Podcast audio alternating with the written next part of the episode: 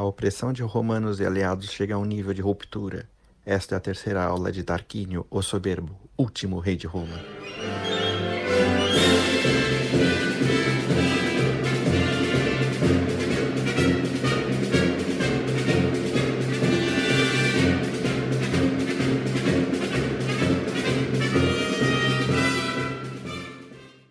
Se houve realmente um homem que se diga ser maquiavélico, esse homem foi Tarquínio II, o soberbo, último rei de Roma. A gente já viu como ele aprontou para o turno Herdônio, e agora vamos ver como ele tomou a cidade de Gábios, uma cidade latina vizinha de Roma, muito forte na sua época. Assim, realmente se pode dizer que o Tarquínio era, era um cara maquiavélico mesmo. Um homem que sabia, sabia ser leão na batalha e realmente ser raposa, para enganar não só seus concidadãos, como os estrangeiros. Ele foi o maquiavélico naquele sentido realmente termo, né? Porque o governo dele não só foi tirânico para Roma, mas foi tirânico para os latinos em volta dele.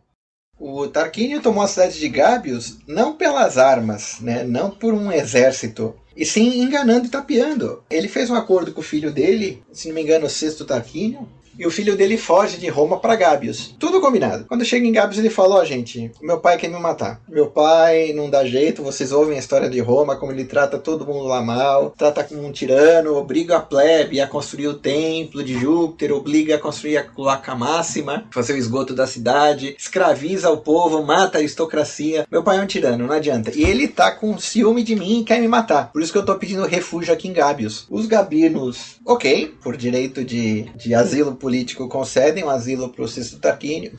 Gabinos eles recebem o Sexto Tarquínio como um refugiado e o Sexto Tarquínio se integra na sociedade de Gábios. Ele participa das reuniões do Senado de Gábios, sempre apoia os mais velhos. A aristocracia começa a gostar dele, começa a participar do exército de Gábios nas refregas que eles têm com o exército romano. Gábios e, e Roma estão meio que em guerra, né? E sempre os gabinos levam a melhor entre os romanos, com a liderança e ajuda do Sexto Tarquínio, que vai lá, dá o melhor de si, e todos os gabinos falam: Meu Deus do céu, como ele tem raiva do pai dele mesmo, ele tá lutando contra o pai dele e tá praticamente sendo cidadão na nossa cidade. E assim, isso era comum na antiguidade. Você vê a, os sete chefes contra Tebas, a guerra dos epígonos, era comum realmente um filho se voltar contra o pai por questão dinástica. O Sexto Tarquínio ele age que nem o Tarquínio Prisco quando chegou em Roma, ele conquista a cidade inteira. Gabinos estão falando assim: Meu Deus do céu céu, esse menino foi enviado pelos deuses, né, para nos salvar de Roma. E quem sabe ele vai libertar Roma da tirania do Tarquínio Soberbo. O apelido Tarquínio Soberbo já estava se espalhando já, né? E o sexto Tarquínio, né, o filho do Tarquínio, em Gábio se torna realmente um grande cidadão, cidadão de ouro da cidade. E todo mundo confia nele, até porque ele arrisca a vida dele na batalha contra os romanos, né, em pequenas escaramuças de guerra, né, nenhuma batalha decisiva, mas eles vêm ele praticamente dando sangue dele por Gabius para derrotar o pai dele e a cidade que deu origem a ele. Então ele praticamente estava sendo adotado como Gabino.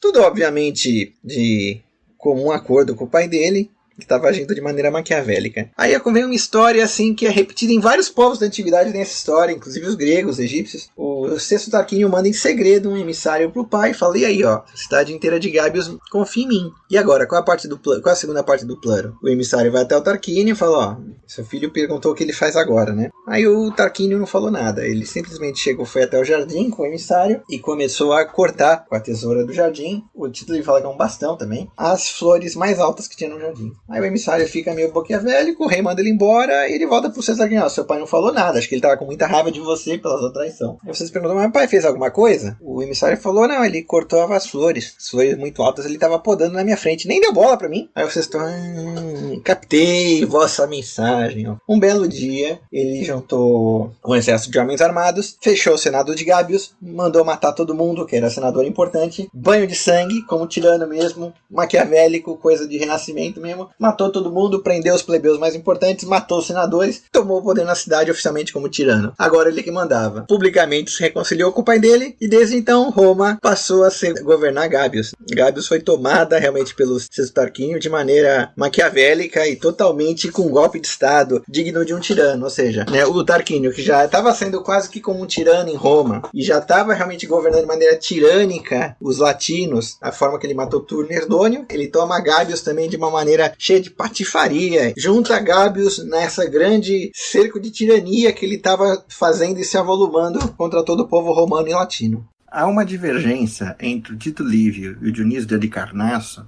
que o Tito Livio diz que o Tarquínio não acrescentou novos senadores, preferindo governar com a opinião do conselho que formou em volta de si. Já o Diniz de Licarnasso afirma que ele colocou senadores do lado dele no Senado. Essa é uma divergência entre os historiadores da mesma época, mas dá para perceber então realmente que o Tarquínio soberbo queria tirar o poder do Senado e dominar realmente efetivamente Roma.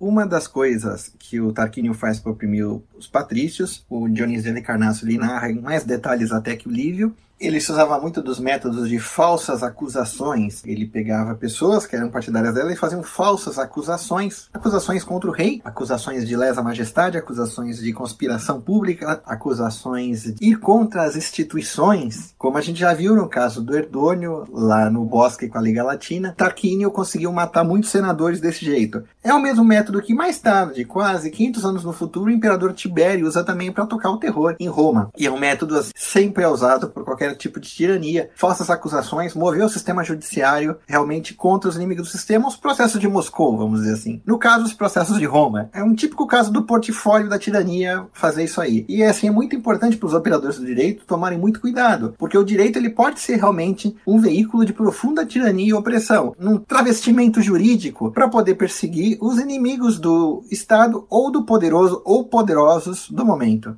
No início, os plebeus estavam a favor dele, porque viam só os patrícios e senadores apanhando e sendo mortos. Mas depois o Tarquínio foi para população também. Como tirano, o Tarquínio obviamente ia querer ficar na população. Mas a gente sabe que quando a pessoa está no poder, apoio popular não serve para muita coisa sem a classe dominante. Então os tiranos também se voltam para a população e a população apanha. Não precisa estar na antiguidade para ver isso. Uma maneira pela qual o Tarquínio também oprimiu os plebeus, ele aboliu os impostos censitários que o Sérvio Túlio tinha colocado. A reforma serviana realmente havia estabelecido uma constituição não democrática em Roma, mas censitária. Os votos iam ser por finanças, por renda, por terras. Porém, uma das coisas também boas da reforma serviana é que os impostos iam ser proporcionais à capacidade tributária, coisa que nós temos hoje em dia no Brasil. Mas o Tarquínio aboliu. Ele igualou os impostos para todo mundo. Obviamente, os impostos recaíram de maneira mais pesada sobre os plebeus pobres do que sobre os ricos. O Tarquínio também teve sua cota de vitórias contra os latinos e os sabinos, como praxe daquela época, briga sempre com os vizinhos em volta deles.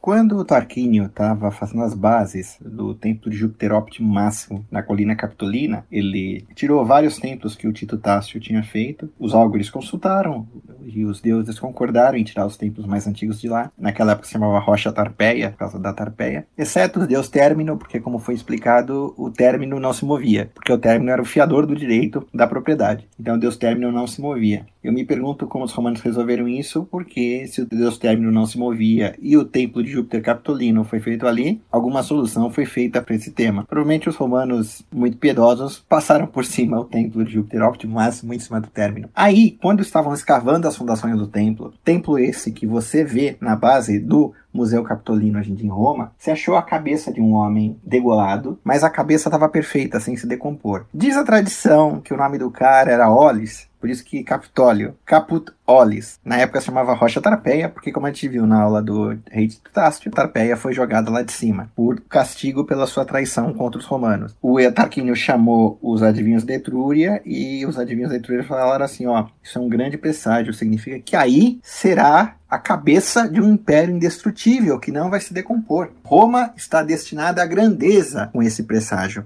Bom, enfim, o templo de Júpiter Capitolino, o Tarquínio não consagrou. Quem consagrou no final foi o, o cônsul Horácio Pulvilo. Mais tarde vou contar essa história. Só que esse templo pegou fogo três vezes. O templo original de arquitetura etrusca, feito provavelmente pelo Tarquínio e terminado na República, pegou fogo em 83 a.C. Foi feito um segundo templo, que foi renovado e reparado por Augusto, e pegou fogo em 69 depois de Cristo, o famoso incêndio do Nero. Depois o Vespasiano começou a reconstruir de novo o terceiro templo, que pegou fogo logo depois no reinado do Tito, e foi refeito pelo segundo filho do Vespasiano, Domiciano, muito chamam de o quarto templo, e ele foi saqueado por Alarico, rei dos visigodos, e Genserico, rei dos vândalos. Isso depois da Roma cristã. Provavelmente o templo já sem operação e transformado em igreja cristã. Né? Já isso veio depois de Teodósio, veio nos reinados após Teodósio. Então, assim, é, não foram os cristãos que destruíram o templo, foram os próprios incêndios e alvenaria. E mesmo na época dos deuses pagãos, os deuses não tiveram pena do templo da divindade máxima de Roma e deixaram lá queimar três vezes. Então, que ninguém venha dizer que os cristãos destruíram Roma, porque nem os deuses pagãos cuidaram dos próprios templos. Outro episódio interessante do reinado Tarquínio foi a compra dos livros sibilinos. Diz a tradição que uma mulher misteriosa chegou ao rei Tarquínio com vários rolos de pergaminho, 12 rolos de pergaminho, e ofereceu para o rei comprar a um preço exorbitante. Esses rolos de pergaminho continham os oráculos feitos pela Sibila, né, pela profetisa, assim como tinha a profetisa em Delfos, na Itália tinha a profetisa em Cumas, supostamente a profetisa de Cumas, e com o futuro de Roma ali todo. Tarquínio falou: Não, você tá louca, mulher? Que que, que que eu vou comprar essas, essas baboseiras aí que, ó, você diz que escreveu aí por esse preço exorbitante. A história não narra quanto, mas diz que era exorbitante até pro rei de Roma. A mulher falou, ah, é, então tá bom. Queimou seis livros na frente do rei. Foi embora. Outro dia ela voltou pro palácio com mais seis livros pedindo a quantia. O rei falou assim, não, não, vai ficar feliz em sair daqui com vida, não me vem com essa enganação. A mulher foi lá e queimou mais três livros, sobraram só mais três. Aí o rei ficou encucado, falou, caramba. Mandou chamar os etruscos, mandou chamar os álgures, e os álgures falaram, não, esses livros são verdadeiros. Lá tem o futuro de Roma. O futuro de Roma tá ali. Esses livros são importantes. Aí o rei chamou a mulher, tá bom. Comprou os livros sibilinos lá pelo preço que foi. Esses livros sibilinos eram guardados no templo de Júpiter Optimum Máximo. E eles sempre na história de Roma eram consultados. Era tipo a profecia de Nostradamus que a gente vê agora, né? Eles sempre eram consultados em épocas de grandes calamidades públicas por ordem do Senado. Naqueles oráculos, naqueles mistérios, tentar entender realmente o que aconteceu, se havia alguma mensagem ali entregue para que Roma pudesse se salvar. Os livros sibilinos originais foram queimados no primeiro incêndio do templo de Júpiter Óptimo Máximo, porque os deuses pagãos não cuidam muito bem dos seus próprios templos, não é verdade? Mas depois a culpa é dos cristãos, não é? Dos próprios deuses pagãos. Depois, mais tarde, eles foram recompilados com fragmentos, de acordo com o Dionísio de Halicarnasso, de outras profecias ou supostas cópias espalhadas pela Itália.